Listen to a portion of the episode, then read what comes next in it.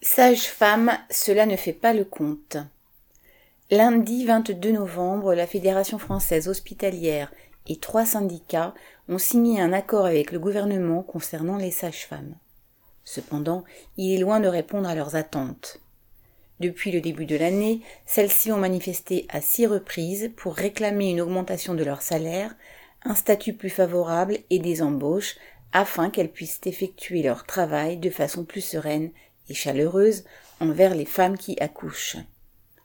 Outre la promesse de promotion de carrière plus importante à l'hôpital, mais cela n'est pour l'instant qu'une promesse, l'accord prévoit un allongement de la formation initiale qui devrait passer de 5 à 6 ans. Mais le point principal est celui des salaires, qui déclenche les applaudissements du gouvernement et des médias. Point de suspension, à défaut de ceux des sages-femmes. Derrière l'annonce d'une augmentation salariale importante de 500 euros net par mois se cache en effet un loup. Cette somme inclut déjà les 183 euros de primes accordées à la suite du Ségur de la santé, touchées depuis près d'un an.